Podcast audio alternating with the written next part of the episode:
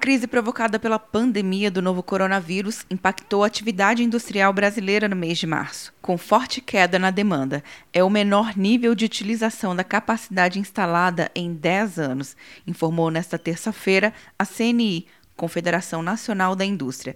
O gerente de pesquisa, Renato da Fonseca, destacou os setores mais afetados. É, automóveis, eletrônico, móveis, ah, o, o, impacto foi muito grande. Ou seja, teve várias empresas parando realmente de funcionar, dando férias coletivas, ou seja, não conseguindo produzir. E aí, quando a gente olha o número agregado à economia, o impacto continua sendo bastante negativo. Produtos de limpeza e de higiene pessoal não registraram queda em sua produção em março. Farmoquímicos e farmacêuticos, químicos e alimentos registraram impactos negativos, mas menos intensos do que os demais setores da atividade.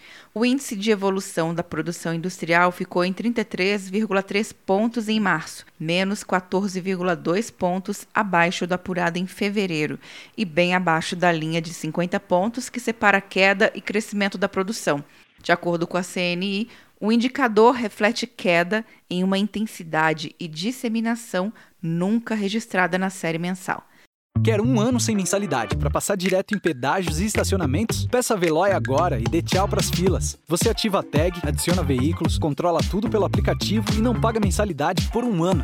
É por tempo limitado. Não perca. Veloy. Piscou, passou. De Brasília, Luciana Castro.